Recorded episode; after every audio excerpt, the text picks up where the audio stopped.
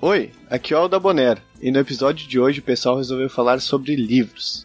Quer saber o que o nosso grupo anda lendo por aí além dos pergaminhos do Milk e do Senhor dos Contos? Então, tenho certeza que tu vai curtir essa conversa. Eu que achava que a Lusa só lia sobre como adestrar animais selvagens e que o Cavarto só lia em latim, me surpreendi, sem falar no Tiamat. Tu nem imagina o que ele anda lendo. Mas parece que nem todos participaram desse papo aí, né, Troa? É, parece que o nosso paladino do conhecimento, na verdade, só lê números. O nosso bárbaro, então, nem se fala, ele nem lê. Mas tu, Alda Bonero, olha, eu acho que tu deveria tentar. Um livro de conhecimento, quem sabe, de repente até te ajudaria a saber identificar líquidos químicos. Mas voltamos ao nosso assunto aqui. Pois foi daquela vez que visitamos a biblioteca onde nosso paladino se doutrinou. Tiamat vasculhava por aquelas antigas estantes, espiando cada livro. Ele apenas queria descobrir o nome do vento. Cavarto, também curioso, vasculhava uns pergaminhos para tentar descobrir o código élfico, enquanto a Lusa pegou uns livros e foi ler sossegada debaixo de uma sombra. Quem sabe encontrar um urso ou um rouxinol, talvez.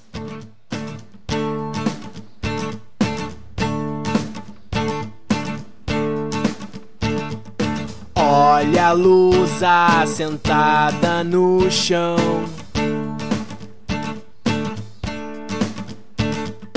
Com um livro que ela achou.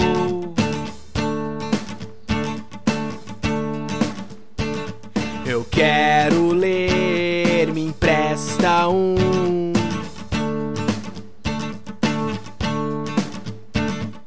Então ela me falou.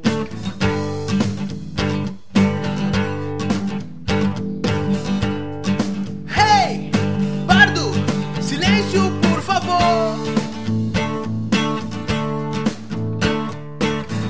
Eu só quero mas ela não gostou. Eu só quero cantar, mas ela não gostou.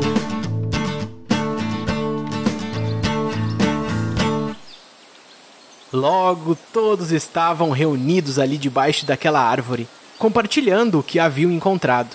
É, Lusa, não é agora que tu vai poder ter um sossego.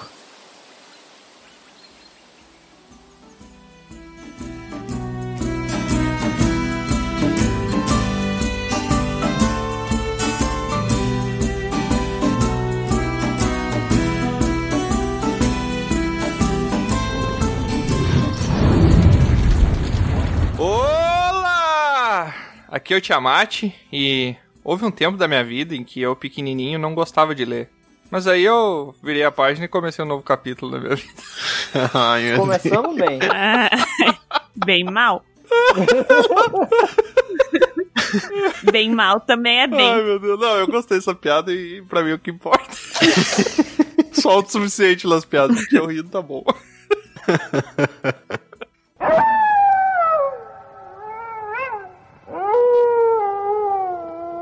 Olá, aqui é o Cavarto e quando eu era mais jovem eu não fazia mais nada além de ler. Essa é a piada. ah, tá. Deve estar escondido aí. A piada tá escrita correta em linhas tortas. Motivando a leitura, né? Ô, Bron, se tu estiver ouvindo aí, vê se aprende. Se você quer ser igual o Cavarto, leia sempre, sempre, sempre. Uma desmotivação. Aí o cara vai começar a queimar qualquer livro que ele vê pela frente. Ai, ai. É, tem uns que estão queimando os livros aí. Só pelas coisas que escreve nas redes sociais dá pra entender que a pessoa tá queimando livro em casa.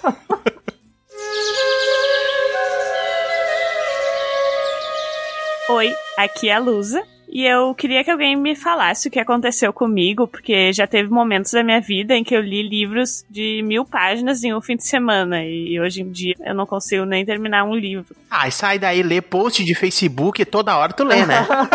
É que os livros atualmente estão vindo com menos ilustrações. né? Oh,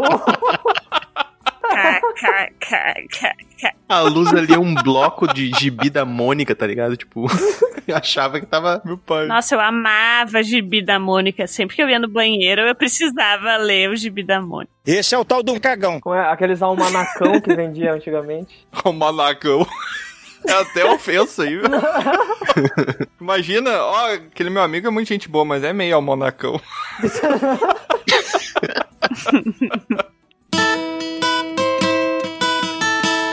Olá, aqui é o Troá e hoje vamos falar da mágica habilidade de entrar em outros mundos, de tornar visível o invisível, de dar vida ao imaginado, de viajar. Não, não vamos falar sobre xamanismo, viu? Vamos falar sobre leitura. pra fazer uma combinação.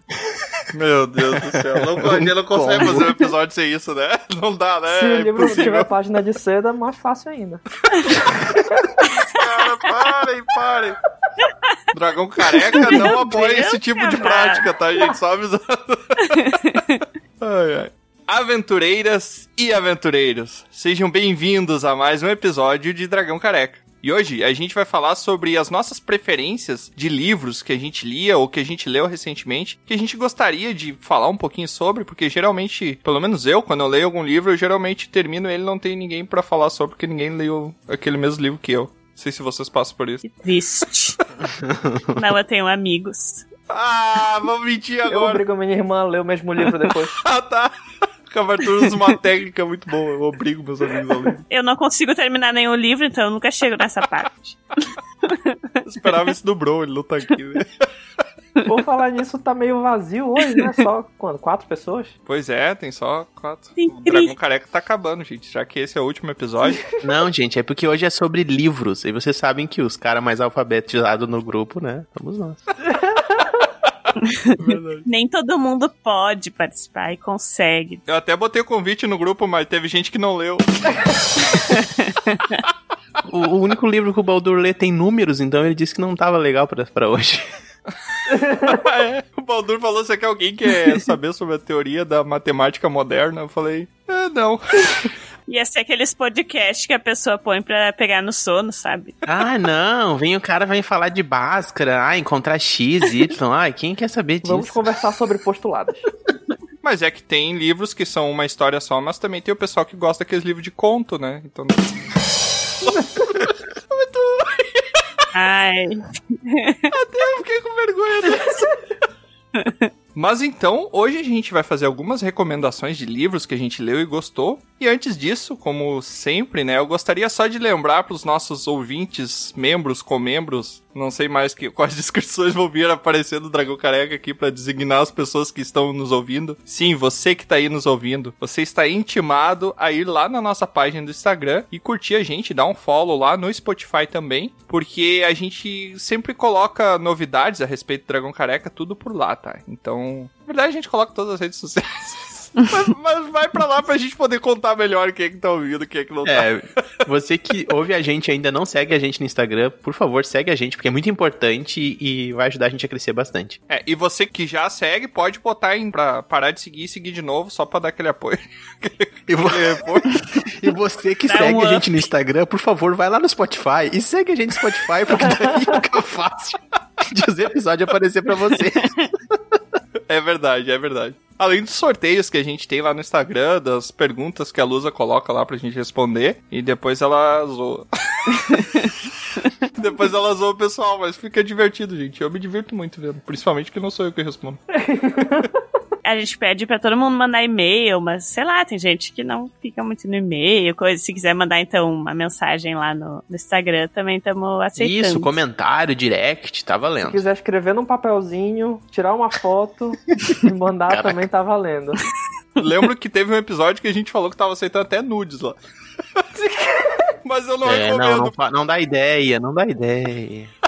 A próxima rede social que a gente vai ter é no TikTok. Cada dia um membro do grupo vai ser responsável pelo TikTok e tem que fazer uma Isso, postagem. vamos sim, vai. Na verdade, a gente já tem TikTok, Luz. O Bron criou lá o TikTok, mas eu acho que ele postou duas coisas Sério? em 1986 e nunca mais fez mais nada. Bom que a pessoa que cuida das redes sociais foi avisada disso. Surpresa! Trabalho surpresa. Mas então, vamos. Mas então, vamos começar o nosso episódio sobre recomendações de livros.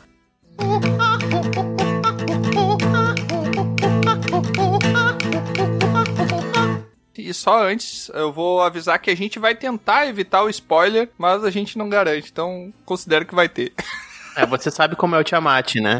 Eu acho que vai ser mais uma sinopse que a gente vai dar aqui, né? Não vamos falar do final do livro, nem do meio do livro. Exatamente, é daquele É. gostinho pro nosso ouvinte querer ler o filme, o livro. Esse vai ler o filme. Não é, não é audiolivro que a gente vai fazer aqui? Não. Que merda, cada um faz um trecho, vai ficar lindo esse audiobook.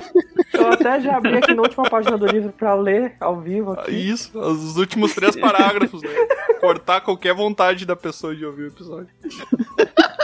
Isso me lembrou uma coisa muito engraçada, porque, tipo, tem um amigo meu que tem vários livros também, que ele curte e tal. Tem muitos livros que ele compra, compra e não leu ainda, né? E aí eu me lembro que tem uma. Seguida, quando eu vou na casa dele, tipo, na época que eu podia ir na casa das pessoas, né? Eu pegava de sacanagem pro livro dele, assim, na frente dele, abria na última página e lia a última frase. A powerful Sith you will become. E ele ficava muito bravo comigo. Que Eu fazia isso com todos os filmes. Ele é amigo bem É, legal. amigo divertido. O Troá não vai mais na casa dele, não é nem pelo corona, né? É Porque ele tá esperando com um machado lá esperando ele. Não sei se ele escuta a gente, mas enfim, um abraço aí, Jader, e é isso aí. É, e se não escutar, não dá nem pra cobrar a amizade, né? Depois do que tu fez.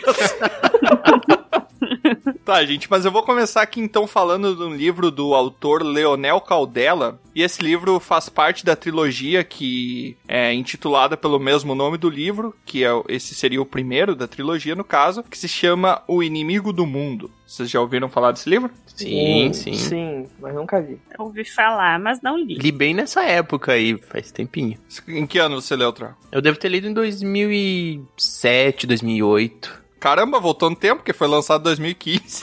Aí é ruim. Não, Não, tô brincando, é uma edição dele. é, não, ele, ele é antigo esse livro. Mas então, esse é um livro que ele é um romance, tá? Que serve pra explicar um cenário de RPG que eu acho que é um dos cenários mais antigos do Brasil, que é o cenário de Tormenta. Você que gosta de RPG provavelmente já ouviu falar dele. Recentemente houve um- a maior campanha do Catarse de crowdfunding lá, de apoio coletivo, né? Do pessoal, onde o livro de 20 anos de Tormento, a edição comemorativa, foi criada lá o, o esquema de fazer apoio. E ela bateu todos os recordes do Catarse lá com uma campanha mais bem sucedida de todo o site. Eh, Se eu não me engano, eles queriam arrecadar 80 mil reais ali nos, em dois meses pra poder fazer e, tipo, eles arrecadaram isso em 10 minutos de campanha. Nossa. Foi uma explosão, os caras ficaram apavorados. Eu vi algumas entrevistas do pessoal do grupo Tormenta lá, do Caçaro, do Trevisan, falando que eles ficaram apavorados quando eles viram que 10 minutos bateu. Então eles arrecadaram 2 milhões e alguma coisa. Vamos bater esse recorde aí, ouvintes do Dragão Careca. Ah, é, gente, a gente não só nossa guilda, arroba Dragão Careca lá no PicPay e Padrim. E na nossa guilda a gente quer bater esse recorde. Vai dar super certo. Se bater esse recorde, inclusive, eu vou viver só de podcast, que eu acho bem difícil. Então esse romance ele conta ao mesmo tempo capítulos que são dedicados a uma história e capítulos que são dedicados a outra história que está ocorrendo em paralelo, tá? De um lado você tem um grupo de aventureiros, é uma aventura medieval fantástica, bem naquele estilo Dungeons and Dragons, como a gente comentou lá no episódio 33 com o Biel e a Dressa, onde é um grupo de aventureiros, eles estão em uma missão onde eles estão atrás de um fugitivo que é um albino muito ah, misterioso. Eles, eles nunca conseguem, estão sempre no encalço desse albino, né? Em contrapartida, do outro lado, a gente tem uma narrativa em cima do panteão de deuses de Arton, que é o continente consagrado ali pelo sistema de Tormenta, né? Arton, ele é um continente gigante, que ele pega vários elementos do nosso próprio mundo aqui, como, por exemplo, o Japão. Existe uma ilha de Itamuha lá, que ela tem toda uma parte de uma inspiração lá, isso é muito legal, assim, mas então do outro lado a gente tem a deusa Glórien, que é a deusa dos elfos, que foi o povo que foi massacrado pelo povo goblinoide, que são os orcs e os goblins, que são criações do deus Ragnar. Então ela tá buscando o amparo de todos os outros deuses pra. Não, eu não lembro exatamente se é pra bolar uma vingança contra o Ragnar ou pra tentar salvar o povo dela. Eu acho que ela tá mais no espírito vingativo ali. A vingança nunca é plena. Mata a alma e a envenena. E ela tá tentando reabrir um portal de uma outra história que eu não vou entrar aqui em detalhes, senão a gente teria que fazer um podcast só a respeito disso, pra tentar trazer umas criaturas muito poderosas pro mundo e jogar diretamente em cima da população do reino de Ragnar. Ela visita cada um dos planos dos outros deuses e busca o favor deles pra conseguir reabrir, porque ela precisa do apoio de todos. E se eu não me engano, inclusive Ragnar tem que apoiar ela também pra ela conseguir fazer isso. A história ela começa a se entrelaçar porque esse cenário ele tem uma coisa chamada tormenta que basicamente você tá de boa andando na, na rua e do nada abre uma fissura Tá pegando fogo, bicho! dimensional de onde começa a sair um monte de criatura horrenda, de um plano que ele é todo horripilante, as casas são feitas de tecido humano, com dentes, corações pendurados, é uma coisa bem escatológica, assim, o Leonel Cadella, ele é conhecido pela escatologia dele, né, ele é sempre citado por causa disso. É. E, cara, é muito legal, assim, porque explica todo o passado, por que que existe a área de tormenta, qual é a origem da tormenta. É muito legal, cara, eu super recomendo. Então, esse livro. Bom, o Caldela, ele já declarou em muitos podcasts, em muitas entrevistas, que ele realmente curte muito essa parte da, de criação de mundos. A parte de narração de RPG que ele mais gosta é justamente isso, né? O fato de tu poder contar, narrar algo. E principalmente pra quem gosta de RPG, essa pegada aí de, de jornada fantástica com um grupo de aventureiros, ele é bem nessa pegada, porque tem ali os personagens bem definidos do grupo, né? Com as suas personalidades, tu meio que tu entende ali as classes, como é que as raças e a jornada toda enfrentando os inimigos. Eu me lembro que tinha o Minotauro, acho que era um clérigo, tinha o, um paladino Deus da Ressurreição, tinha uma arqueira. Eu lembro que era bem definido esses personagens, sabe? E eles enfrentam até um Beholder. Eles têm essa jornada, o livro, eu só li esse, né? O Tiamat aí acabou falando né, que tem as sequências, né? É o Cano e Corvo que tem depois. Isso, o segundo livro se chama O Crânio Corvo e o último livro se chama O Terceiro Deus. É. Eu só vi o primeiro, esse, O Inimigo do Mundo. Por acaso foi o senhor Tiamat que me emprestou. Não adquiri esse livro. Mas gostei bastante. É um livro que eu li há muito tempo, na verdade. Eu li pouco depois de ser lançado, né? Eu li lá por 2007, 2008. E foi uma boa experiência que eu tive. Na época eu jogava RPG direto, né? Não que eu não jogue ainda, mas enfim, naquela época eu tava recém conhecendo, vamos dizer assim, talvez. E foi uma boa experiência. Eu me lembro muito bem desse livro. É uma boa recomendação mesmo. Principalmente pra quem gosta dessa pegada de, de RPG. Talvez seja legal pra quem tem o hábito de leitura e tal, mas não conhece muito RPG e gostaria de conhecer, pra talvez ler e ver assim como é que é, porque pelo que eu não li, né, mas pelo que vocês falaram, é bem como funciona uma aventura, assim, a Sim. pessoa pode ter uma ideia de como é essa narrativa. Tinha um samurai também, tinha uma bárbara, tem. se eu não me engano. Tipo, era um Tem- grupo bem. tem uma- o grupo o grupo é o seguinte é um guerreiro né eu acho muito legal o guerreiro ele usa duas espadas mágicas que uma é toda de gelo e outra é toda de fogo Ah, é isso aí. Daí é. de gelo ele chama de inverno e a de fogo ele chama de inferno. É muito legal, cara. É assim, é, é- você que gosta, que já leu literatura de Senhor dos Anéis, que gosta de mitologia nórdica, que gosta dessa fantasia medieval, cara, você tem que ler esse livro. Vale muito a pena, é muito interessante. Sim, eu tô falando super empolgado que eu tô lembrando. É, a gente tá valorizando a produção nacional. Isso aí é um grande ponto a contar, né? Sim. Com certeza. Leonel Caldela, você tá intimado a gravar aqui com a gente. Porra! O cara é gaúcho, né, cara? Ah, tem que vir. Tem que 20! Agora eu lembrei de um outro momento que é muito legal, que tem esse paladino, que ele é o... Eu nunca sei pronunciar o nome do deus, não sei se é Tiastes, que se pronuncia, ou Tazites, uma coisa assim. Mas é o deus da ressurreição. Eu achava que era Tiates, Tiates, acho que é. É, eu acho que é Tiates, uma coisa assim. Tchatcha. Cara, só uma pequena curiosidade, assim, sem dar muito spoiler. Os paladinos desse deus, eles viram, no momento que eles são consagrados pelo deus, eles veem o momento da morte deles. Então eles sabem como é que eles vão morrer. Então a todo momento, por exemplo, começa uma batalha, ele começa a se meter no meio dos inimigos e flecha voando pra tudo quanto é lado, podendo acertar ele em qualquer momento. Ele tira a armadura e ele sai batendo nos caras, gritando que não há morte, porque ele sabe que aquele não é o momento que ele vai morrer. Cara, isso é muito massa, assim. Caraca. Assim, são raras as experiências que eu tô lendo um livro e o livro me traz uma adrenalina, sabe? De tipo, nossa, cara, que legal isso! Como se eu estivesse no meio de um campo de batalha ali. O Leonel Caldela tem uma narrativa muito boa, principalmente para combates. Eu gosto bastante da narrativa dele. É verdade, né? A tia de combate dele é muito boa. Assim. O samurai que tu comentou, outro, ah, é o Masato Kodai. Lembrei do nome dele. Masato Kodai. É, não me lembro É do nome. legal. É muito, muito legal. Mas assim, fica a recomendação aí, gente. Se vocês lerem esse livro, eu quero pergaminhos na minha mesa me dizendo o que, que vocês acharam e se gostaram ou não. Como é bonita essa história. Coincidentemente ou não, o meu primeiro livro é do Leonel Caldela. Olha aí. Olha só. Se ele não vir gravar com a gente depois dessa. Leonel Caldela paga nós. não, agora eu não quero nem que ele venha gravar, eu quero dinheiro, paga nós, Leonel. Ô, louco! Daqui a pouco chega uma cartinha mal-humorada aí pra ti.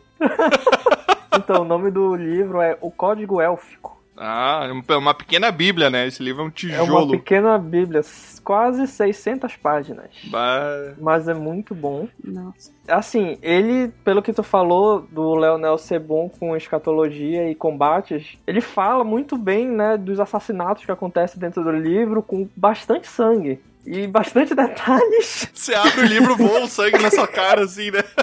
E também tem cenas de combate no livro que eu fiquei assim, pulando da cadeira, porque bem escrito demais. Assim, eu não sabia no início que era de um escritor brasileiro. Então, quando eu comecei a devorar o livro, apareceu um combatente de selva. Aí eu pensei, ah, que interessante. Uma unidade militar brasileira num livro estrangeiro. Sim. Mais um pouco lá pra frente, ele começa a contar que esse combatente de selva começou a dar olé em soldado, Aquilo ali foi uma brincadeira na época das minhas férias. começou a fazer umas coisas muito loucas no meio da mata. Eu pensei, peraí, isso aqui não tá, não tá muito normal.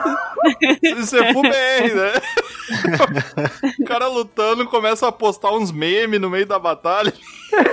começa a lutar a capoeira. Ruê, ruê. Aí eu fui na contracapa e tava lá a fotinha deles com a história dele. Falei, ah, safado. Ordinário. Eu acho que muita gente nem sabe que tem esse tipo de produção nacional, sabe? Dessa temática. e sobre RPG e coisa mitológica e coisa assim. Pois é, ainda mais pelo nome do livro, que é o Código Élfico. Eu nunca ia imaginar que tinha sido escrito por um brasileiro. É, o Leonel, ele se consagrou bastante, principalmente pela editora Jambô, né? Publicando esses romances dentro dos mundos de RPG. É muito bacana. Mas me conta do que, que se trata a história, me dá uma sinopse aí, bro. O livro conta sobre, assim, fazendo um super resumo, são elfos, seres perfeitos, de outra dimensão. Não E gosto. por algum motivo que é explicado no livro, eles perderam o controle sobre a humanidade. E desde então, a rainha dos elfos vem tentando conseguir de volta esse controle sobre os humanos. Então ela dá um jeito de entrar em contato com pessoas mais alinhadas com o pensamento dela, mas nunca conseguindo atravessar o véu entre um mundo e outro. Então ela cria um culto gigantesco para ela na Terra e essas pessoas trabalham para trazer os elfos pro mundo. Tá, E o protagonista é um elfo. Isso, protagoni- são dois protagonistas, o Astarte e Colin. Faz muito tempo que eu li. Eu li em 2014 esse livro. Eu não lembro se o Astarte é filho da rainha ou. ah, eu sei que ele é da realeza. Ia acontecer uma invasão e ele conseguiu se meter no meio do portal e passar pelo portal e acabar com todo o esquema que tava rolando. Tráfico de drogas, venda de produtos roubados. E enquanto o portal estava sendo refeito, estava todo refeito, né, para a invasão reacontecer, ele conhece a Nicole, eles têm uma conexão e ele acaba ensinando a arte da arquearia para ela. E acaba que os dois juntos combatem as forças dos elfos, os soldados influenciados pela rainha num combate épico e o final do livro é surpreendente. Tá, mas então eles estão combatendo os elfos? Eu não entendi direito quem são os vilões. Isso, os vilões são os elfos. Só que existem humanos que estão trabalhando para os elfos. Tá, mas o personagem principal você falou que ele é um elfo, então ele tá lutando Isso. contra a própria raça? Exatamente. Hum... Plot twist bem legal. Plot twist não, né? Dá pra ver desde o começo. É, enfim. um ponto de plot bem interessante. Uma das coisas assim que eu diria mais filha da mãe que ele fez foi que bem no início do livro ele começa a apresentar uma personagem, conta a história da personagem, como ela teve uma vida difícil, como ela saiu da cidade dela pra ir pra cidade que acontece a história. Tá, ela conhece um cara que começa a ajudar ela, pai, no final acontece uma coisa tão tão mirabolante com ela, tão surpreendente que eu parei de ler. Fechei o livro, fui beber uma água, eu não acredito que acabou de acontecer. Agora, agora o Cavartur me vendeu o livro. É. É isso aí, Cavartur. Até agora eu até, até abri a boca. Eu fiz assim, ah, cara, é elfo? Ah. Aí o Cavartur fala que tem uma hora que ele fechou o livro e disse que não acreditou no que aconteceu. Pô, eu quero ver esse livro agora. Daqui. que página é essa? Na 450? Qual é a página? Não, é bem pelo início do livro. E mesmo. eu que nem sabia que o Cavartur tava vendendo livro. No mínimo, ele, ele vendeu umas três cópias só nessa. Miserável jeito. certo que não é nem nada demais. Aí, assim. ele, aí tu vai ler o final é, e aí ela foi embora. É, eu vou embora. Ela dormiu. Super surpreendente, né? Bom, por falar então em elfos, em raças fantásticas, eu vou falar aqui de uma raça bem peculiar, que não é a raça humana, mas sim uma raça canina. Vou falar de lobos. Acontece que o malandrão aqui é o melhor caçador de recompensas do universo. Olha aí, Cavarto se interessa. Vamos lá. Vai falar dos primos aí, Cavarto. Esse livro aqui fala com o Cavarto, mas eu acho que fala vai tocar mais o coraçãozinho da querida amiga dos animais, Lusa. Olha aí. Ah. Qual é a lógica de eu de selecionar esses dois livros, tá? Eu pensei nos livros que eu li e tive um contato especial. E desses que eu tive um contato especial, quais que eu julgo ser menos conhecido entre a galera? Entendeu? Então eu considero que essas duas escolhas que eu fiz são livros menos conhecidos, assim. Pelo menos aqui no Brasil, pelo menos. São dois livros que eu adquiri quando eu não tava aqui no Brasil, eu tava estudando fora. E, bom, era, a princípio eram livros que eu encontrei lá e que eu nem vi que tinha uma versão no Brasil. Então, eu acho que isso já é interessante. Agora, um deles até já tem uma editora que. que É, que que adianta, né? Não tem no Brasil, viu, um livro que você não vai poder é, ler. não. Muito bom, Tro, gostei. A próxima recomendação vai ser um livro em braille. É tão desconhecido que tu não vai achar. Na verdade tem, só que as versões que eu tenho não é, mas não faz sentido eu falar isso mesmo. Acho que eu vou cortar essa parte. Nope. É porque, tipo, recentemente lançou, né, essas duas versões no Brasil, mas enfim. Mas, mas, mas, as versões que eu tenho não são versões brasileiras, tá? Mas tem sim versões brasileiras que eu pesquisei, tá? O livro que eu vou falar É que ele quer muito falar que ele morou fora. É, é porque eu morei fora, porque eu sou um, fui educado no Ah, exterior. então, gente, né, pra vocês saberem. Tive a chance de me vingar. Vai tomar no teu... Madison. Vai lá, Tro, fala como é que foi a tua vida no exterior. Ah, então, gente, legal. Quanto durou? é, eu chamar. Agora não não digo nada. O livro que eu trago aqui é de um escritor galês chamado Mark Holland. O livro se chama O Filósofo e o Lobo. O livro é tradução mesmo do inglês, uh, tradução literal, né? O Filósofo e o Lobo. O que, que conta a história desse livro? Senta que lá vem a história. O Mark Holland, ele conta aí uma parte da vida dele. É um livro, digamos, uh, autobiográfico, mas com uma pegada de ensaio. Né? Ele fala sobre ensaios filosóficos, sobre pensamentos, questionamentos da relação do humano com a sociedade, do humano que quer se isolar das pessoas, do humano que quer conviver com as pessoas, e faz um paralelo narrando um episódio peculiar da vida dele que ele resolve adotar um lobo para Meu criar. Deus. Primeira Que filosofia amor. dele levou três mordidas e desistiu do lobo. né? Então, gente, parece que não vai dar muito certo isso aí, né? Ah, mas bom, o Mark Holland, ele, ele é professor de filosofia numa universidade, numa cidadezinha assim, mais no interior da Escócia. E o que que acontece? Ele tinha lá dois cães, que ele gostava muito de cães e tal. E aí ele vai num lugar e ele pensa, não, eu vou adotar um lobo.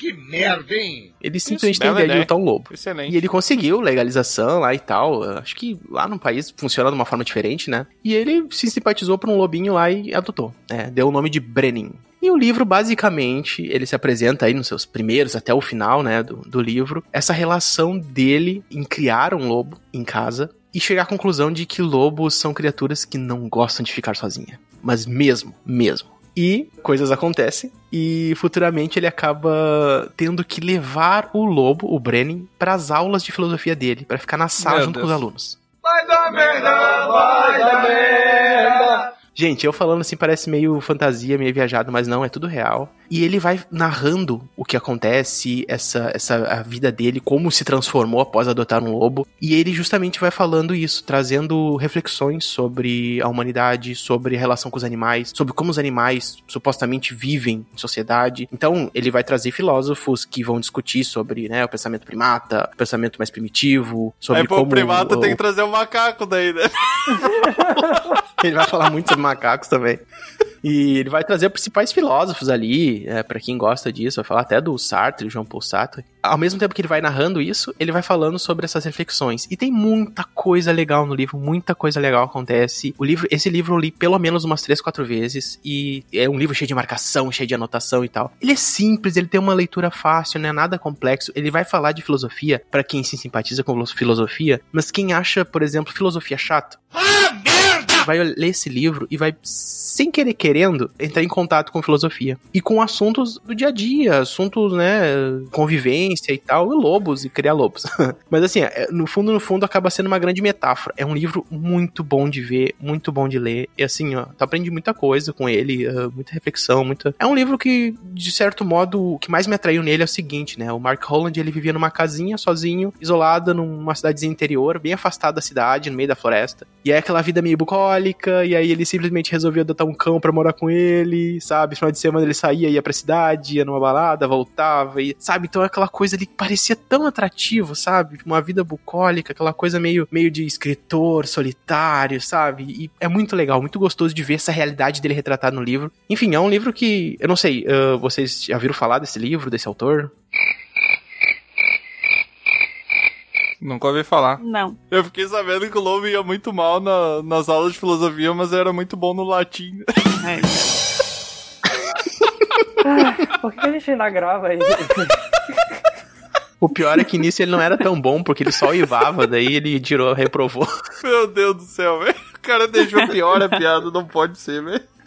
Não, e o pior é que uma vez um aluno tem uma do livro, não é um spoiler assim, mas teve até um aluno que levou comida e o lobo começou a futricar na mochila dele e arrancou comida fora. Tipo, é umas situações assim que É acontecem. meio sabe? óbvio, né? É meio óbvio. Fica a indicação, é um livro autobiográfico que fala sobre filosofia, sem falar especificamente de filosofia, né? E fala da relação de um homem com um animal selvagem, criando um animal selvagem em casa. O filósofo Lobo do Mark Holland. Fala também sobre a falta do- de sistema de segurança eficiente na faculdade, né? Imagina você chegar na sala e seu professor trouxe um lobo pra dentro da sala. Ah, normal. Eu, eu acho que eu não ficaria nessa aula, mas. Pois é, ainda mais de filosofia. Gente, e é um lobo gigante. Se vocês forem ver imagens, procurar na imagem, uh, Mark Holland, vai já aparecer já no Google Imagens ele e o lobo dele. É um lobo gigantesco, é muito Ah, o grande. autor, ele tem um lobo de verdade. Sim, isso é uma história verídica, não é mentira. Ele tem mesmo. O quê? Ah, é uma história real. Sim, é uma história real, gente. Até agora ninguém tava acreditando. É uma autobiografia. Acabou de ficar mais absurdo. Não, é verdadeira. Não, mas é que você falou que ele fazia uma. como se fosse mais uma alegoria ali. Eu achei que o lobo não era de verdade, sabe? Não, não, não, não. Ele acaba escrevendo alegorias sobre isso, né? Ah, sim. Porque ele fala da vida dele, mas ele usa a vida dele como metáfora para outras coisas, entendeu? Mas não, é, é autobiográfico verdadeiro. Podem pesquisar. É, é- realmente é muito legal. Vou, vou ler, gostei. Mentira! Bom, mas então, como o Troá trouxe uma história daquelas que parece uma coisa muito impossível, mas, né, depois tu começa a pensar e não é. A primeira recomendação de livro que eu trago é O Conto da Aya, que é da escritora Margaret Atwood. E esse livro foi escrito em 1985, mas apesar disso, ele é muito assim atual, porque ele é um romance distópico que na época foi escrito sobre um futuro próximo, então poderia ser hoje em dia, coisa assim. E a história acontece nos Estados Unidos, inicia assim, por causa de vários problemas, uma revolução e a República de Gilead, que é um grupo de pessoas, derruba o governo dos Estados Unidos com o pretexto de restaurar a ordem, né? Que é uma coisa que a gente conhece muito bem, esse pretexto. Um monte de bosta. E eles criam uma, e agora presta atenção para as palavras difíceis, teonomia totalitária fundamentalista cristã e militar. Faz todo Nossa, sentido. explica, explica, explica. Eu queria um explica, sobrenome assim, imagina. Teonomia, então, é uma economia explica. Baseado em Deus. teológica, né? E baseada em É Deus tipo e uma na pessoa religião. vai no, no restaurante e quando sai fala, Deus te pague. É, não, tu paga com um É. santinho do. Tá ligado? Bota em cima da mesa. Basicamente, todas as decisões são baseadas em relação à religião, né? É uma coisa totalitária, então é um grupo lá específico, é fundamentalista cristã, então eles se baseiam no, assim, ideias muito antigas cristãs, e no caso é no Antigo Testamento, né? E militar, porque eles têm um Antigo grupo Testamento, só coisa boa, melhor parte, hein? e eles derrubam o governo dos Estados Unidos. Então isso, sim, é situado na Nova Inglaterra ali, que é nos Estados Unidos, né? Então, essa sociedade, ela é organizada hierarquicamente, dividida em castas sociais, de acordo com o dinheiro e o poder da pessoa, e por gênero. E acontece uma coisa, né, nessa região, que é o declínio de nascimentos de crianças, porque as mulheres começam a ficar estéreis, as mulheres e os homens, começa a ter muita poluição e doenças sexualmente transmissíveis. Então, juntando tudo isso, acaba que fica muito difícil ter bebês, né? Hum. Por isso, eles se organizam, né? E a primeira coisa que eles fazem, né, é tirar todos os direitos das mulheres e das pessoas mais pobres. Claro, né? Tem algumas mulheres que conseguem engravidar. Então eles pegam essas mulheres, essas mulheres viram propriedade do Estado, elas são tiradas das suas famílias, separadas, porque a maioria tem filhos, porque consegue ter filhos, tiram os nomes delas, então elas não têm mais o nome próprio, e viram o nome assim, off fulano. Então, off, né, em inglês é do fulano. Então, o nome dela fica Offred, por exemplo. Porque o nome do cara é Fred. Nossa. Então, Oh, que interessante. ela vira a aia dessa família e se chama Offred. Então, ela não tem mais nome. E o livro, então, ele é na perspectiva dessa Aya, que é a Offred, ele é em primeira pessoa. Ela simplesmente tem fins reprodutivos para essa família, que é da classe dominante. Tu só conhece o cara ali como o comandante, então tu sabe que ele é importante ali na, na sociedade, mas não dá muitos detalhes. E ela é uma Aya que tem o objetivo de dar um bebê para esse casal. Então, tu vê a partir da perspectiva dela todo o início desse governo, explica como funciona a sociedade, as castas sociais, né, e as diferenças de gênero, tipo, as mulheres são proibidas de ler, simplesmente elas não podem ler. né? Ela vai contando como começou tudo isso, como ela foi percebendo, porque ela morava com a família dela, tinha um marido, uma filha, Sim. e quando ela vê, ela é tirada disso, né. Não vou dar mais detalhes, né, mas para dar um exemplo, né, de como a coisa funcionava tem uma cerimônia que eles chamam, que é literalmente o momento que essa aia é estuprada pelo homem da família. O cara supra ela, a esposa segura ela. Isso é chamada cerimônia para ela ter um bebê, né, para gerar o bebê para eles. Isso é tudo justificado com ideias religiosas, né, e usando passagens literais do Antigo Testamento, justificando aquilo, né? Ah, isso aqui é para salvar a nossa sociedade, porque a gente precisa seguir tendo bebês. Então, isso aqui é justificável, né, de forma religiosa. Adiós. Pra dar um exemplo de como elas, elas e muitas outras ali na sociedade perdem completamente a independência e qualquer forma de escolha, né? Caramba. ele é um livro que ele não traz muitas marcas de tempo, então isso poderia acontecer em qualquer momento, assim, porque não tem nada assim que marque muito eh, a época. Não, mas coisa assim, né? o pessoal que tá ouvindo e tá achando um absurdo, cara, vai ler um pouquinho sobre a escravidão. Uhum. Pode ler na, na escravidão no Brasil mesmo, porque as escravas, tinha algumas escravas que elas eram usadas para fins reprodutivos dos senhores. Então, isso por mais absurdo que possa parecer e fantasioso, cara, tava logo aí na nossa porta, sabe? Não tem 500 anos que isso acontecia. Não, e olha o tamanho do mundo, como é- a gente vai saber se em algum lugar do mundo nesse momento, tipo, isso não acontece numa sociedade. muito provável que isso aconteça, porque tem diferentes culturas e tal, e a gente tem que entender que é uma cultura diferente e tal, Uhum. mas é, é muito complicado, né, esse tipo de assunto. Ah, sim. Eu que cresci numa família de, de mulheres, praticamente eu fui criado por mulheres, pra mim é muito revoltante ouvir esse tipo de coisa, sabe? E deveria ser pra todo mundo, na verdade, né? Não deveria ser só pra mim. Mas eu sei que tem pessoas que não acham isso tão pesado, mas eu acho muito pesado isso. E o mais interessante é que esse livro virou uma série há uns anos atrás. E na série eles fizeram algumas coisas diferentes, mas eles contextualizaram muito mais como hoje em dia. Então é, eu também recomendo muito a série, que é boa, mas recomendo o livro Qual é o também. nome da série? Óbvio, né? Tô falando. É o conto da Aya também. Ou The Handmaid's Tale. É. É que o troço só fala inglês, Luz. Agora. Ah, é. Ele foi alfabetizado em inglês. Agora tudo faz sentido. Ai, meu Deus do céu. E é muito legal que na série, assim, às vezes toca uma música, tem um momento que ela consegue lá acessar Caraca, um achei que era no livro que computador tocava tá música. passando uma série, ela liga a- o computador lá, e, porque ela invade um lugar, enfim, não vou dar muitos detalhes, e aí tá passando Friends. Que merda. Pra contextualizar como isso tá acontecendo e como se fosse hoje E em como dia. Friends é Uhum. ruim, né? Nas piores realidades aí. Vai morrer. Não vamos comentar isso agora, né? É, não vamos falar nisso, mas isso no caso é no, é, não é no livro, porque o livro foi escrito em 85, né? Então não tinha Friends ainda. Se tu acha que. Se tu acha que Friends é ruim, ô Tiamat, pior é como eu conheci tua mãe. Ô, louco! Eu entendi a referência. Bom, mas resumindo, é um livro que faz a gente pensar, faz a gente pensar como o extremismo pode chegar, né, em situações. E como a gente às vezes pensa, não, isso nunca vai acontecer, até parece, ai, não vamos deixar isso acontecer. E quando a gente vê, Sim. a gente tá no meio daquilo, né? Então, nada é tão absurdo que não tenha a mínima possibilidade de acontecer. É só ver o jeito que tá o nosso mundo hoje, né? Falando nisso, umas duas semanas eu tava vendo uma série de documentários e uma delas falava sobre pandemias. E as pessoas começavam a dizer: será que nós estamos preparados? Nem fodendo! E várias. Resposta é não. vários médicos e, e- e generais dizendo: não, hoje a tecnologia é incrível, nós estamos preparados pra tudo. Errou! Meu Deus do céu, como se envelheceu mal. Nossa. Deleta e finge que não Mas existe. exercício de imaginação é tipo, tentem se projetar pra vocês mesmos há 10 anos atrás. Pensem se vocês sequer imaginariam que o mundo estaria É desse verdade. jeito em 2020, sabe? É muito absurdo, cara, é muito absurdo. Não. Ah, eu podia imaginar até o apocalipse zumbi, mas isso aí não.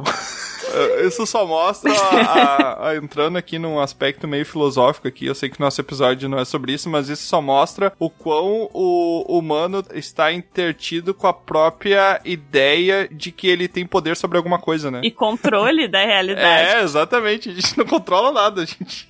Somos só minúsculos serizinhos numa pedra no espaço.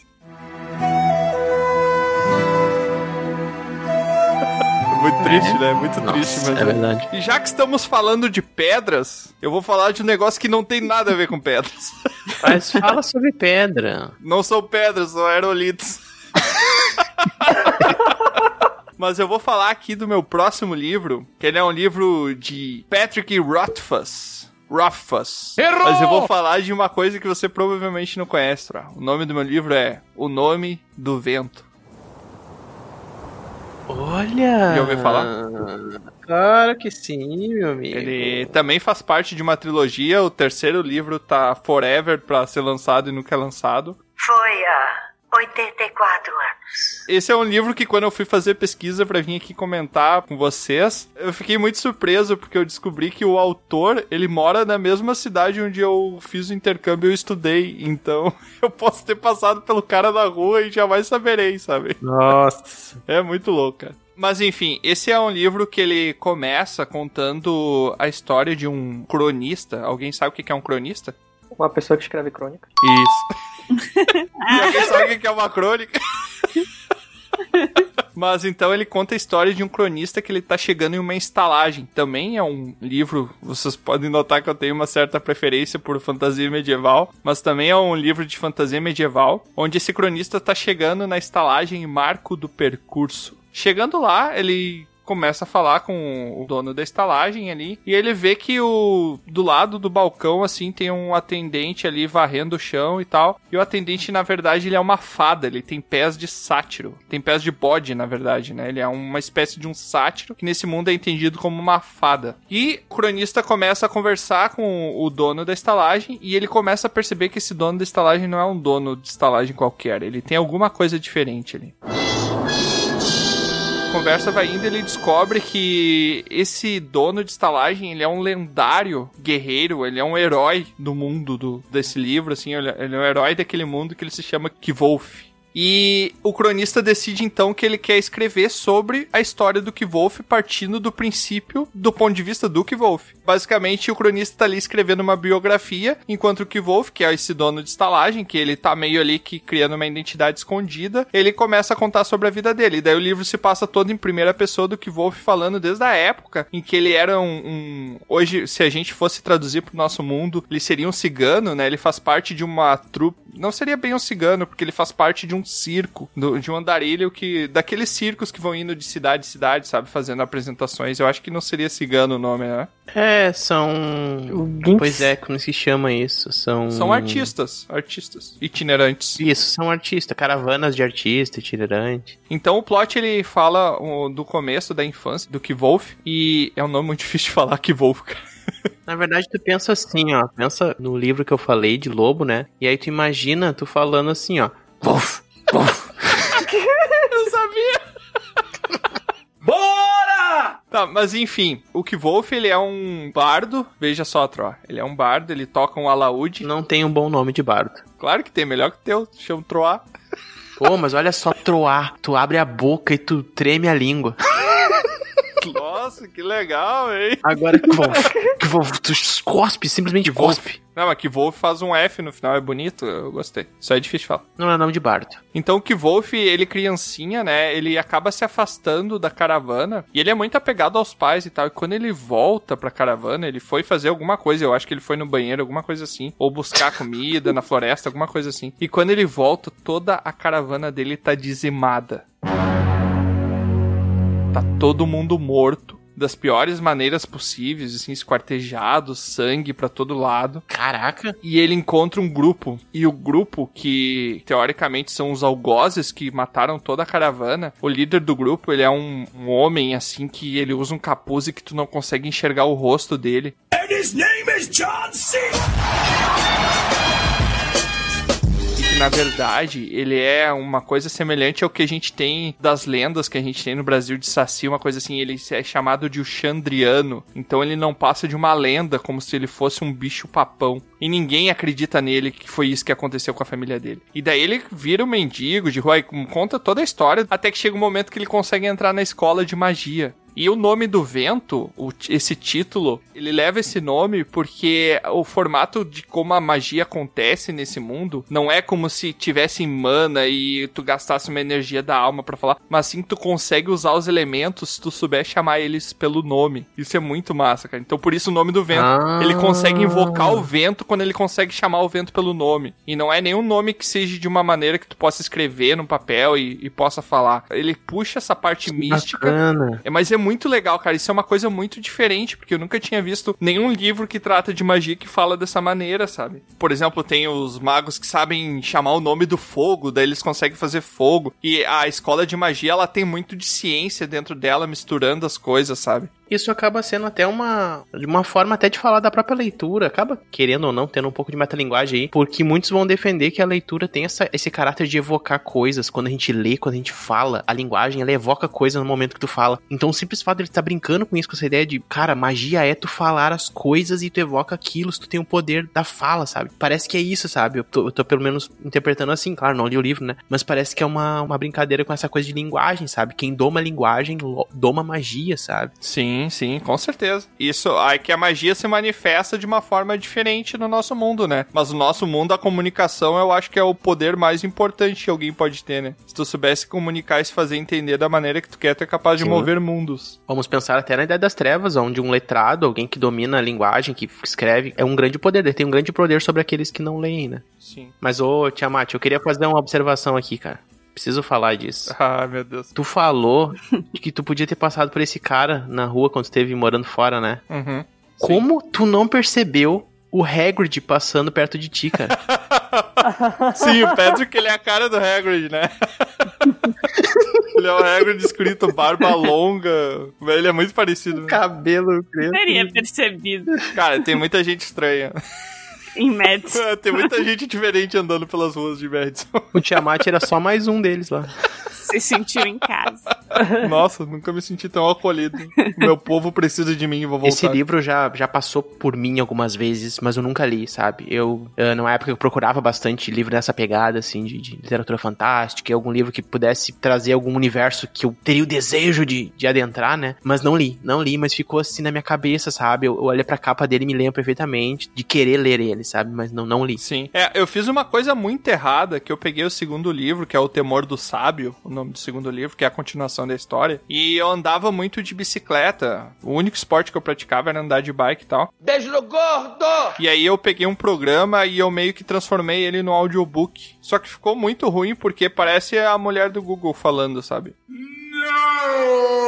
E daí então, nossa, que o Wolf não, levantou. Né? E daí, nossa, ficou, eu perdi muito tesão assim. E olha que eu acho que eu escutei até metade do livro assim, me forçando, sabe? Só que daí eu perdi muito tesão em, em ouvindo aquilo e agora eu quero retomar, assim que eu tiver um tempinho, eu quero retomar a leitura, mas aí realmente pegando o livro, abrindo as páginas e lendo ali o Temor do Sábio, que dizem que também é um livro fantástico. A crítica é muito boa desse livro, né? Ele é um pouquinho lento, ele tem uma pegada meio tolkiana, assim, para explicar coisas demais e às vezes parece que as coisas não estão Hum. andando. Não é nem pelo fato de ser descritivo, mas é que tem vários microeventos acontecendo ao mesmo tempo que não afetam muito a história principal e aí parece que a trama não anda. Sim, mas pra contextualizar e o universo. que Sim. é, É, eu gostei. Eu, diferente. eu não tenho um problema com isso, assim, de microeventos e tal. Mas eu gostei bastante desse livro, eu recomendo. Você lê também, eu quero e-mails me dizendo o que, que você achou desse livro.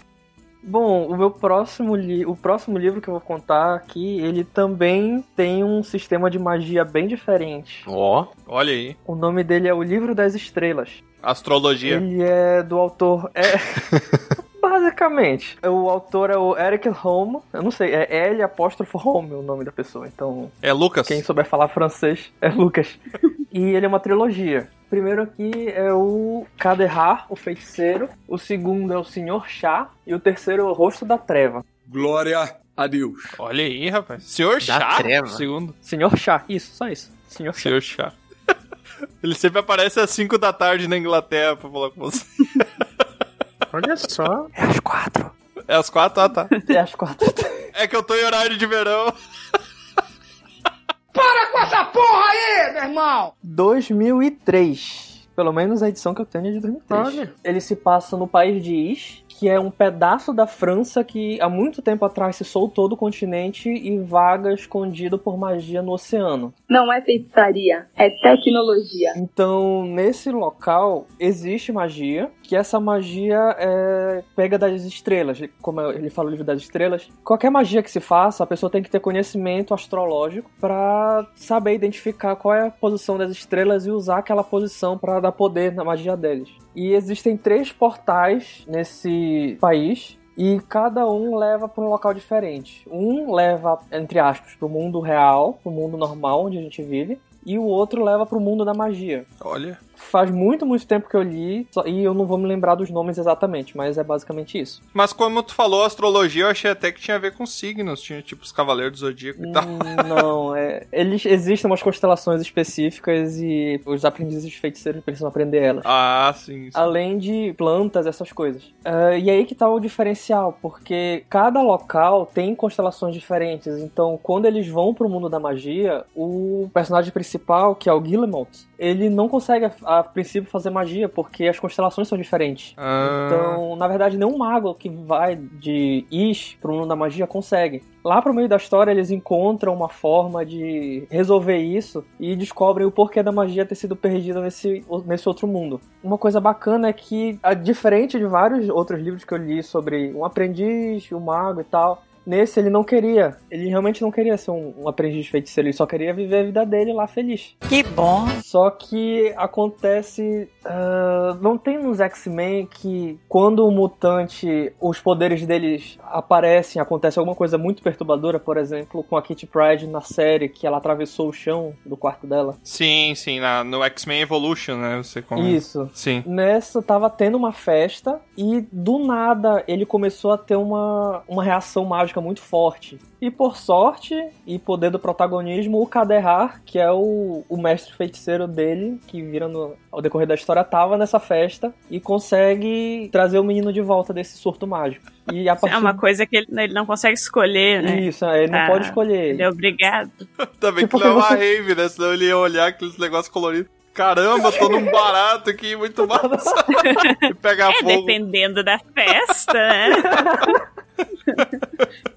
Aí a história do primeiro livro se passa basicamente com Guillemot aprendendo o que ele não quer, indo pro meio da floresta, aprender sobre flores e, enfim, ter os conhecimentos dele muito pé da vida, porque ele na verdade só queria viver a vida dele. Parece eu fazendo aula de educação física no ensino médio. eu só queria viver minha vida, gente. Por que que eu tinha que jogar futebol? Eu não gosto de futebol. É, é bem legal que ele acaba fugindo pro mundo normal, aí volta pro país de Is e depois ele foge pro mundo mágico. Assim, exatamente não lembro se ele tá indo procurar o mestre dele ou se o mestre dele depois vai atrás dele. Eu sei que ele dá um olé nos guardas dos portais e se mete no mundo mágico. Brasileiro, Gibro. Deu um dibre bacana lá nos guardas.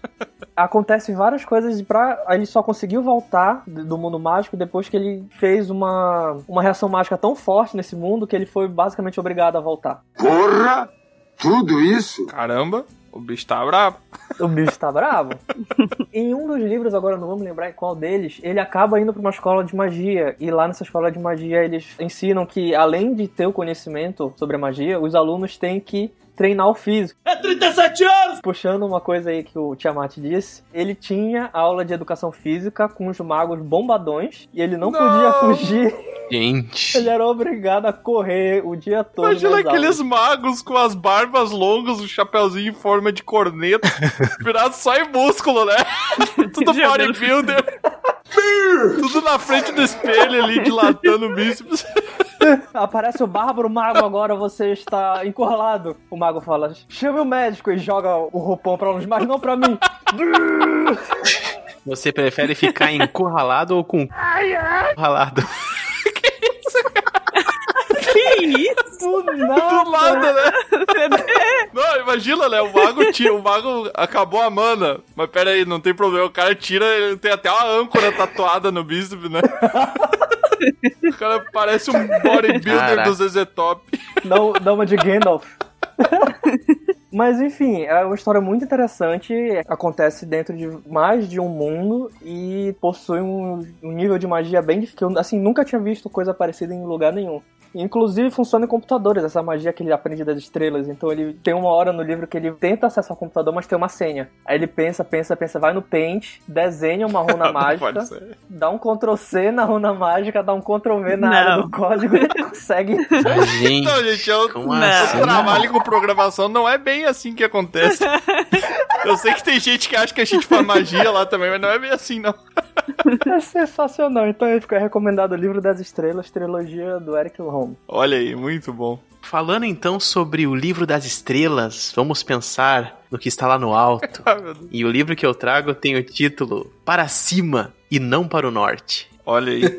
Esse livro é de uma escritora que eu sou apaixonado. Li praticamente todos os livros dela, pelo menos todos que eu consegui ter acesso, né? Tenho quatro aqui comigo. Se chama Patrícia Portela. E a Portela já tá na avenida? Uma escritora portuguesa. Ela mora na Bélgica desde criança e tal, mas ela é uma escritora portuguesa, ela escreve em português, né? O que é esse livro, né? Para cima e não para o norte é um livro que ele vai te desconcertar ele tá provocando o leitor a parar na frente do livro, olha que bizarro, parar na frente do livro e ele realmente perceber que ele tá lendo e se questionar sobre o que é aquilo ali que ele tá fazendo. Mas dentro de uma história que ela narra, né? Qual é a moral do livro? Olha só o plot do livro. Parece-me não para o norte vai contar a história do mundo plano, aonde existia o homem plano. Quem é o homem plano? O homem plano é tudo que é colocado sobre a superfície do papel. São as letras, as palavras, os códigos, as imagens, né? E aí, um belo dia, eles vivem no mundo plano, falam sobre como é viver no mundo plano. Tem gente que acredita até hoje no mundo plano. tem gente, tem gente. um dia ele descobre uma digital no livro. E descobre que aquilo ali não pertence ao mundo plano aquilo ali pertence a uma coisa e eles começam a se questionar, pesquisar e tal, e ele descobre que existe um mundo tridimensional. E aí o que, que eles fazem para saber sobre como é o mundo tridimensional? Eles sequestram um homem tridimensional. Meu Deus. E aí o livro tem duas coisas paralelas. Uma é um homem plano falando sobre o mundo plano e o outro é o caso de um sequestro de um homem tridimensional. Ah, imagina eu tô andando na rua e aparece dois caras feitos de papel que te levam. Cara, te aquilo vai te prendendo, te prendendo, te prendendo, te prendendo. Só que daí, qual é que é a brincadeira do livro? Isso não é um spoiler, de certo modo, porque isso é uma interpretação minha. Qual é que é a parada do livro que é bacana? Tu que foi sequestrado, entende? O livro brinca com o teu sequestro, ah. porque tu tá ali ah. preso pelo homem plano e aí tu só vai saber no final, tipo, eles só vão liberar tu no final, sabe? Então tu tá ali preso naquele livro. E o que, que é legal nesse livro? A parte sem spoiler foi pro caramba, né?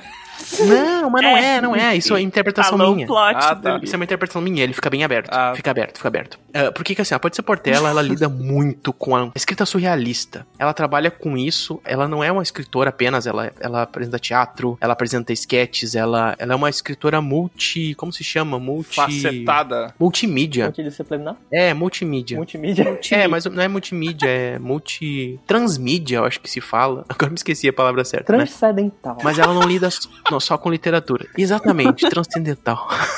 É isso aí, é ele que vamos buscar. Cara, esse livro é maluco. Olha, só de tu pegar o livro. Sabe quando tu pega um livro e antes tu lê, tu dá uma leve folhadinha para ver o que, que, tem? Ah, ver se simpatiza e tal. Cheirar uma página, fazer isso aqui. Nossa, eu faço isso, tá? Não sei você. O bicho é muito Cheirar? louco, né? Esse livro, ele não tem só palavras. Ele tem imagens. Ele tem coisas além de imagens. Se tu cheirou ele, tem que ter símbolos, coisa lá dentro. Coisas estranhas escritas. Eu falando não faz muito sentido, tá? Mas é um livro muito estranho. Tu tá lendo uma página, daqui a pouco tu vira uma página e as palavras estão todas caídas. As palavras estão caídas na página. Parece que elas caíram. As outras têm uma página que é só composta por letra A. Ah! E aí tem uma A, e aí fala sobre uma sequência de imagens do filme James Bond, e no final fala A, ler este A, até mudar a página ela brinca, ela faz piada, assim, a princípio tosca, né? Mas faz sentido dentro da narrativa, sobre coisas que tá fazendo, sabe? Tipo, ah, às vezes fala sobre, ah, eu percorri da letra A até a letra tal. E tu olha lá, ah, essa distância, na verdade, ela equivale a tantos centímetros, mas no seu mundo pode não sei o que, não sei o que. Hum. Aí, enfim, aí tu vai se familiarizando com esse mundo. Traz metáforas da casa de Mágico de Oz, traz metáforas de filmes, de coisas. E assim, ó, ele é muito maluco, muito estranho. Tu vai ler ele, tu vai se sentir, às vezes, em estranhamento o tempo inteiro, sabe? Tu lê uma coisa, "Nossa, como assim? Isso aqui é muito estranho. É estranho eu estar falando também, eu tô usando a palavra estranho várias É, vezes. tá bem estranho mesmo, não queria comentar. Mas é um livro, é um livro muito maluco, é um livro, eu vou falar Dorgas, porque daí a gente sabe É o um que livro significa, né? estranho. Mas ele tem uma história muito interessante, ele é muito curioso, é um livro curioso, essa é a palavra certa, né? Assim como vários livros dele, tem outros livros dela que ah, eu gostei bastante, mas esse eu acho que tem essa peculiaridade que ele é um, um pouco mais curioso nesse sentido, não é tão denso, né? Agradaria muitas pessoas ali e ele traz uma coisa diferente pra leitura. Quem quer experimentar um livro diferente de ler e questionar sobre leitura e uma história bem curiosa também, fica esse livro de indicação para cima e não para o norte, que provavelmente você não deve ter entendido absolutamente nada do que eu falei. Mas se ficou intrigado, vai Tem a suspeita que eu vou ler, ele também não vai entender absolutamente nada. não vai ser muito diferente, não. Falando em metáforas, o livro que eu vou indicar agora se chama O Urso e o Rouxinol. É só os nomes bonitinhos das luzes, né? Eu e o Cavarto tá só na magia, na bruxaria, na Não, matança. não, não, não, não, só um pouquinho. A negócio da Aya lá não tem nada de bonitinho. Não, os nomes dos livros eu falei. Pois é, não acho bonito o nome Aya. Por que não? Ai. É um nome que é, ele é feito de três vogais. Olha que coisa bonita. Ai, ai, ai, ai, ai. Ai, ai, ai. Ai, ai, ai. Que coisa linda. Continue. Eu já fui Aio, tá? Eu não eu queria falar, eu esqueci de falar, mas eu já fui Aio Já fui Aio. no casamento. Foi legal? O Troá foi um tempero. Aio. Meu Deus. Co- Continua. Ele também faz parte de uma trilogia, que é a trilogia Winter Night. Também vamos exibir agora, né? Eu sei que se fala pra não julgar livro pela capa, mas esse livro eu comprei porque a capa dele é muito linda. Ai, E, gente, tipo, quem nunca, capa né? É, Não, e eu tava falando brincando aquela hora, mas tipo, pra mim faz todo sentido. O livro tem que ser atrativo. A página, eu gosto daquele livro com a página pólen amarelada. Tem um cheiro que tu, não é aquela coisa de, de livro, tipo, com uma página fininha, Ah, Alguém branca. explica pro Troá que o livro é pra ler, não pra cheirar. Não, só um mas pouquinho. faz parte da experiência. É, eu assim, ó, é, é, é aquela coisa, tu ter um livro e tu ter um, por exemplo, um, ler num computador, numa coisa, pra mim é outra experiência. Claro que a gente tá se encaminhando pra literatura digital, né? Mas, poxa, você para ter um livro pra não valorizar o fato de estar com um pedaço de papel ali. Isso imagina, é muito imagina legal. o Troá no banheiro, ele pega o papel higiênico e volta pra cima. Oh! Tem que valorizar o papel. Dá uma cheirada nele antes, ainda bem que é antes, né? Se é aquele de mil folhas, tem que valorizar, porque é cara aquele Dobro, dobro em três. negócio. Folha tripla. Dois mil anos depois. Tá, mas o que eu tava falando que eu ia me exibir é porque eu comprei esse livro no aeroporto de Londres. Eu ia pegar um voo e daí eu pensei, nossa, Ai, quero, gente. preciso de um livro pra volta Qual pro o nome do Brasil. aeroporto, do aeroporto de Londres? Heathrow? Não, não sei. Esse talvez seja de Nova York. Sei lá, enfim. Ó, bem próximos um Tá. do outro. É, Foi o primeiro que me veio na cabeça, sei lá. Daí eu tava lá, entrei na loja e fiquei, meu Deus, muito linda essa capa, vou comprar. Comprei. Eu sou rica! Eu sou rica! Mas eu dei sorte que era um livro bom, né? Então esse livro, ele conta a história de uma menina chamada Vasilisa. em livro em Caraca, inglês, achei que era Vasilisa. Pra português eles traduziram pra Várzea, justamente por isso, eu acho. Ela se transformou de vas- vaselina pra uma várzea. Ela é muito escorregadia.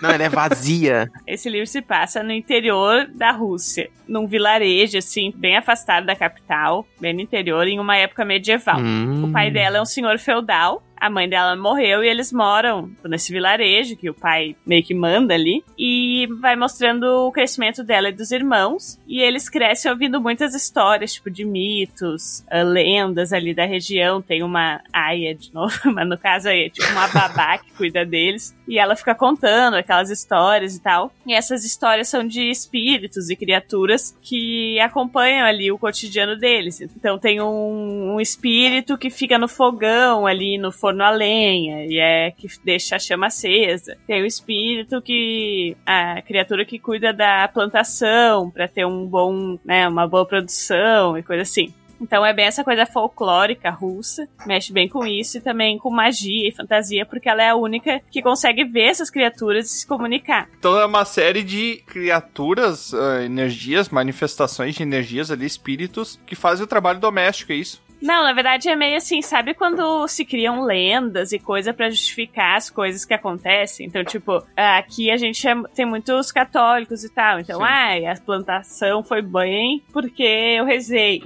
Tá, isso tu tá justificando de uma forma. Agora eles justificavam que se tu dava oferendas e cuidava da natureza, ali, as criaturas da natureza, esses, Sim. esses espíritos, iriam retribuir de alguma forma. Então, isso assim, ele mexe bem com essa coisa de histórias folclóricas russas, no caso desses seres, né, que meio que fazem parte dessas lendas, assim. E daí vai contando, e ela é a única que se comunica com eles. E aí tem lá o plot da história, que ela tem que lidar com dois gêmeos, são dois seres, que é o rei do inverno e o urso. Um representa a guerra, o outro representa a morte. Então, é bem legal, não vou falar muito da história, mas é, le é legal para quem curte essa vibe meio assim, folclórica e de coisas da Rússia e frio, inverno e coisa bem de fantasia fantasia e magia, assim. Massa. Ela é tipo uma médium, então, basicamente. É, eu acho que de uma perspectiva tu poderia dizer que sim. Ela é, é. Até o que acontece na história é que o pai dela se casa de novo com uma mulher que vem da cidade. E essa mulher é cristã e ela traz um padre e tal. E daí fica meio que esse embate. Ela é considerada como se fosse uma bruxa e coisa assim, sabe? Tá me lembrando um pouco o Labirinto do Fauno. É, tem essa coisa de seres e de a ver com a natureza e tal. E também é um livro, que nem o outro que eu falei, que traz o protagonismo feminino. E é nessa época, né? Imagina, medieval, na Rússia, no meio do inverno, lá da neve, não era normal as mulheres se destacarem de qualquer forma, assim, como protagonistas. Então isso também traz esse contexto diferente, assim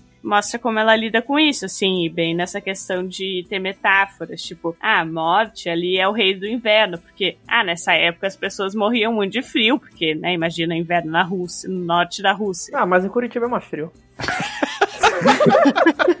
claro.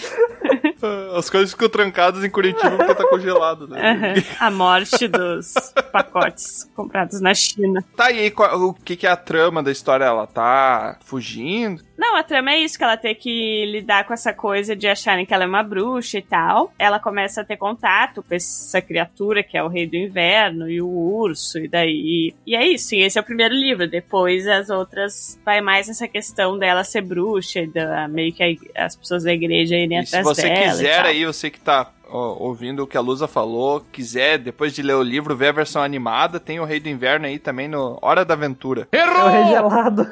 É uma coisa. Mesma coisa.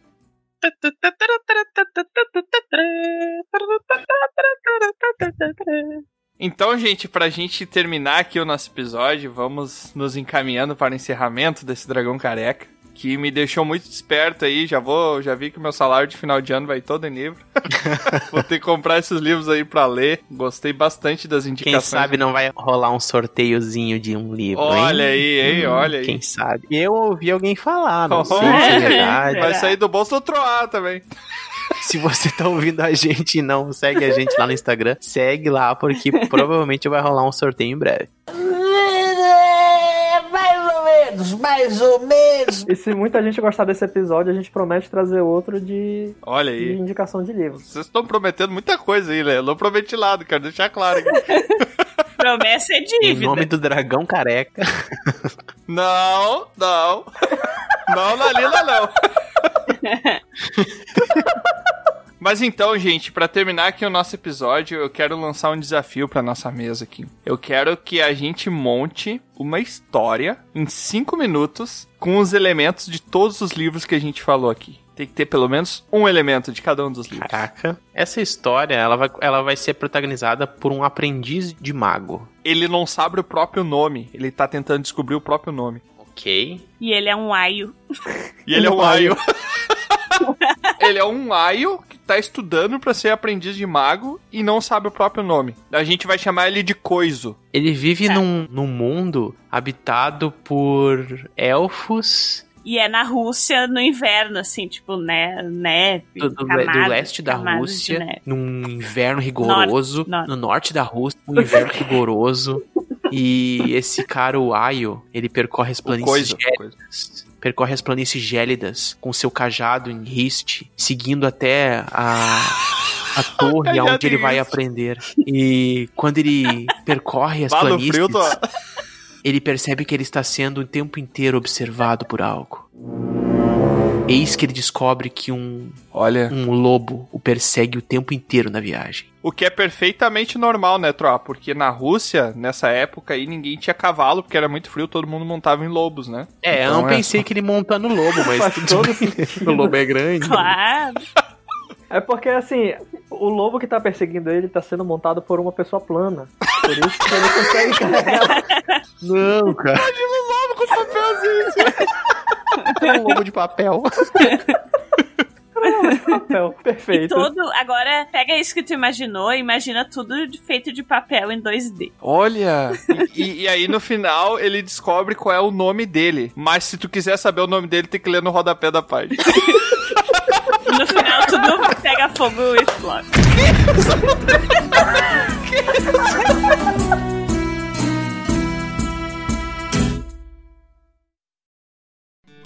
Aqui é Troá, o Bardo, e eu quero agradecer a sua visita. Encerramos aqui mais uma aventura. Convido você agora a nos encontrar em outros mundos. É só entrar em dragãocareca.com e descobrir. No YouTube, Spotify e Instagram, busque por Dragão Careca. Até a próxima!